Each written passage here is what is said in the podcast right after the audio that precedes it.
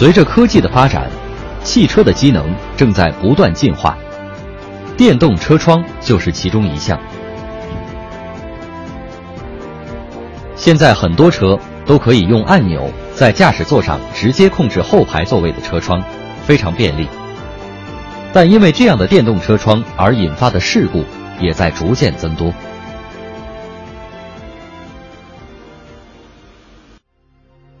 我们来做一个实验。先在车窗框上放置一根白萝卜，再使用按钮控制电动车窗关闭。结果，白萝卜被电动车窗完全切成了两半。让我们再来回放一遍。通过这个实验，可以看出电动车窗的力量是很大的。下面，我们再用人偶做一次实验。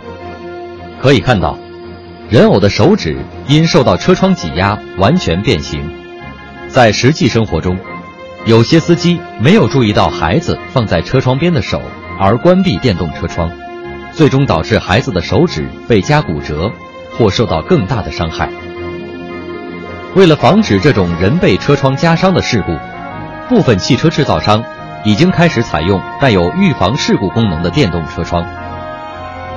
若车窗在关闭过程中感知到异物，则会立即向下退回，防止夹伤事故发生。近年来，采用这种车窗的汽车越来越多，车窗的安全性能逐渐增高。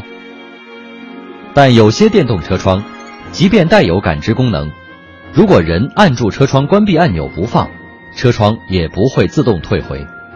因此，在您驾驶汽车前，请确认好车辆车窗的类型。即使带有感知功能，也要在关闭车窗前，仔细确认其他乘车人的手。是否有被夹的危险？与电动车窗一样，近年来由汽车电动滑门造成的夹伤事故也逐渐增多。即使有些汽车自带安全感知功能，也有可能因故障等原因失灵。因此，为了防止事故发生，请您将汽车的安全感知功能视为辅助性功能，并务必在驾驶时亲自确认滑门关闭时的安全。当与他人一起乘车时，为了防止夹伤事故发生，请您务必仔细确认后再进行电动车窗和滑门的操作。